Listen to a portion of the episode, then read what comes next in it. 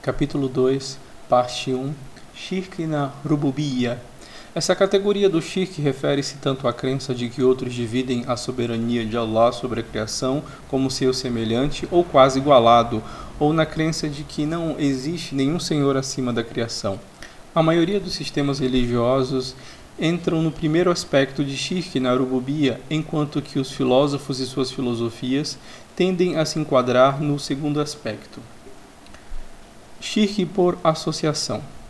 Crentes que se incluem nesta subcategoria são aqueles para quem um Deus principal ou ser supremo acima da criação é reconhecido, contudo seu domínio é dividido com outros deuses menores, espíritos mortais, corpos do além ou objetos terrenos, Tais ideias de fé são geralmente referidas pelos teólogos e filósofos como monoteístas, portanto um Deus, ou politeístas, mais de um Deus. De acordo com o Islã, todos esses sistemas são politeístas e muitos representam vários níveis de degeneração dos sistemas religiosos divinamente revelados, os quais eram originalmente baseados no Tawhid. Dentro do hinduísmo, o ser supremo, Brahma, é concebido como o absoluto, o espírito divino, não personificado e é considerado a origem e o fim de tudo. Enquanto Deus Brahma é a personificação do Criador no universo, formando tríade como o preservador Deus, Vishnu e o Deus destruidor Shiva. Dessa forma, Shirk em Rububiyya está expresso no hinduísmo por delegar forças criadoras, destruidoras e preservadoras de Deus a outros deuses. A fé cristã afirma que Deus único se revela em três pessoas, de Pai, Filho Espírito Santo. Essas três pessoas são, no entanto, consideradas como uma unidade, compartilhando uma substância. O profeta Jesus é elevado à divindade, senta-se ao lado direito de Deus e julga o mundo. O Espírito Santo, que na Bíblia dos Hebreus é o meio pelo qual Deus exercita a sua força criadora, no pensamento cristão, torna-se uma parte de um Deus cabeça. Paulo criou o Espírito Santo, o eu transformado de Cristo, o guia e ajuda dos cristãos, manifestando-se primeiramente no dia de Pentecostes. Logo, o em Urububia ocorre no cristianismo em sua crença de que Jesus e o Espírito Santo são parceiros de Deus em todo o seu domínio, na crença de que Jesus julga sobre o mundo e na crença de que os cristãos são ajudados e guiados pelo Espírito Santo. Os zoroastristas, os parsis, consideram Deus Ahura Mazda como o criador de todas as coisas boas e é, sozinho, digno de adoração absoluta. O fogo é uma das sete criações de Ahura Mazda e é considerado seu filho ou representação. Mas eles também cometem shirk em Urububia por entenderem que a maldade, a violência e a morte são criações de outro deus chamado Angra Mainyu, o qual é representado pelo símbolo da escuridão. Portanto, a soberania de Deus sobre toda a criação, sua rububia, é compartilhada com um espírito mal elevado ao nível de um Deus oposto, devido ao desejo do homem de não atribuir a maldade a Deus. Na religião iorubá, seguida por mais de 10 milhões de pessoas na África Ocidental, principalmente na Nigéria, há um Deus supremo, Olorum ou Olorum, Senhor do céu. Não obstante, a religião iorubá moderna é caracterizada por uma multidão de cultos a orixás. Com isso, a religião iorubá aparece como estritamente politeísta. Portanto, os iorubás cometem shirk em rububia ao entregarem todas as funções de Deus a deuses menores e espíritos. Os Zulus da África do Sul acreditam em um único Deus, Onkulukulu, significando ancião, o primeiro, o mais reverenciado. Os principais títulos de Deus são para eles Nikosi e Epejulo, que significa Senhor dos Céus, e Umveli Gikanki, que significa o primeiro a surgir. O seu ser supremo é representado como um homem que, junto com a terra fêmea, nasce o mundo.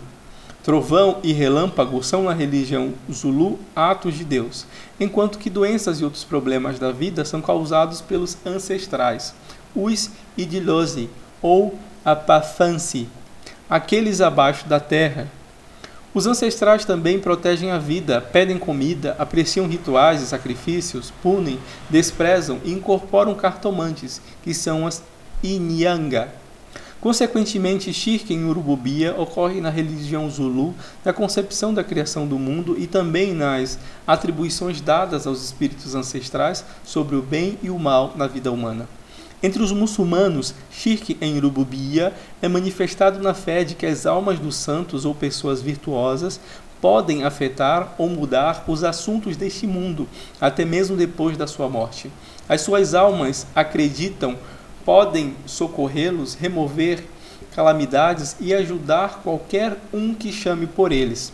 Portanto, adoradores de túmulos atribuem às almas humanas a habilidade divina de causar eventos nesta vida, na qual, de fato, somente Allah pode causar. É comum entre os sufistas, muçulmanos místicos, acreditar em Rijal al-Ghaib, líder que ocupa a posição chamada Kutub, da qual os assuntos do mundo são governados. Shirk pela negação. Esta subcategoria representa as várias filosofias e ideologias que negam a existência de Deus explicitamente ou implicitamente. Quer dizer que, em alguns casos, a não existência de Deus é afirmada ateísmo, enquanto que, em outros casos, a existência de Deus é invocada, mas da maneira pela qual é concebida e entendida, na realidade, nega a existência de Deus panteísmo. Alguns antigos sistemas religiosos dos quais Deus não existe. A primeira dentre elas é o sistema atribuído a Gautama Buda. Budismo, um movimento reformista no hinduísmo que se opôs ao sistema de castas, foi fundado no século 6 a.C., paralelo ao período do Jainismo, durante o século 3 a.C. Tornou-se a religião dominante. Finalmente foi assimilada pelo hinduísmo e Buda tornou-se um dos avatars, encarnação de Deus. Desapareceu da Índia, mas tornou-se dominante na China e nas nações orientais. Budismo Hinayana, a mais recente e mais explícita das duas interpretações do budismo, que apareceu da morte de Gautama Buda, tornou claro que não existe Deus e que a carga da salvação fica a cargo do próprio indivíduo. Portanto, essa tendência antiga do budismo pode ser classificada como um exemplo de shirk na rububia, já que a existência de Deus é explicitamente negada. Similar aos ensinamentos do jainismo, conforme sistematizados por Vardhamana, não há Deus, mas almas livres que alcançam algo desse status, tendo imortalidade e onisciência. E a comunidade religiosa trata as almas libertas como se elas fossem divinas, construindo templos e venerando as suas imagens. Outro exemplo ainda da antiga é a do faraó do tempo do profeta Moisés. Allah menciona no Corão que ele negou a existência de Deus e reivindicou perante Moisés e o povo do Egito que ele, o faraó, era o único e verdadeiro Senhor de toda a criação. Allah citou o faraó dizendo a Moisés: Se adorares a outro Deus que não seja eu, far-te-emos prisioneiro. Sagrado Corão, capítulo 26, versículo 29. E ao povo e disse: Sou o vosso Senhor Supremo. Sagrado Corão, capítulo 79, versículo 24. No século XIX e no século XX, uma quantidade de filósofos europeus afirmou a não existência de Deus e tal fato ficou conhecido como a filosofia de que Deus está morto. O filósofo alemão Philipp Mailander, na sua principal obra, The Philosophy of Redemption, de 1876, afirma que o mundo começa com a morte de Deus, visto que Deus é o princípio de unidade quebrado na pluralidade do mundo e o princípio da alegria negada na lei do sofrimento que domina o mundo. Na Prússia, Friedrich Nietzsche apoiou a ideia da morte de Deus, propondo que Deus não era nada mais do que uma projeção do consciente inquieto do homem e que o homem era a ponte para o super-homem. Jean-Paul Sartre, filósofo francês do século XX, ecoou também o pensamento Deus está morto, reivindicou que Deus não poderia existir porque ele era uma contradição em termos. A ideia do Deus, conforme Sartre, é uma projeção na qual o homem tem que fazer existir o que ele é.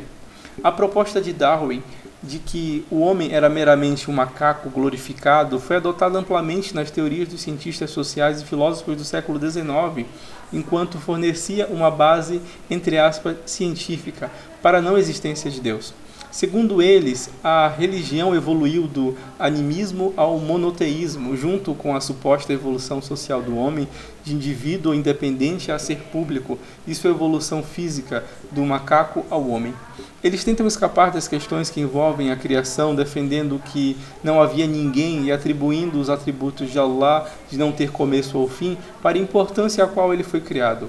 Atualmente, os detentores dessa crença são os seguidores de Karl Marx, comunistas e socialistas, os quais acreditam que a origem de tudo na existência é matéria em movimento. Além disso, eles dizem que Deus é uma invenção da imaginação da humanidade, criada pelas classes governantes para justificar seu poder hereditário e para desviar a atenção das massas oprimidas das realidades em que vivem. Um exemplo dessa forma de shirk entre alguns muçulmanos é aquela dos muitos sufistas como Ibn al-Arabi, que somente Allah existe, tudo é Allah e Allah é tudo. Negam a existência separada de Allah e, desse modo, de fato, negam sua existência. Essa ideia foi expressa também no século XVII pelo filósofo judeu holandês Baruch Spinoza, o qual reivindicou que Deus é o total de todas as partes do universo, incluindo o homem.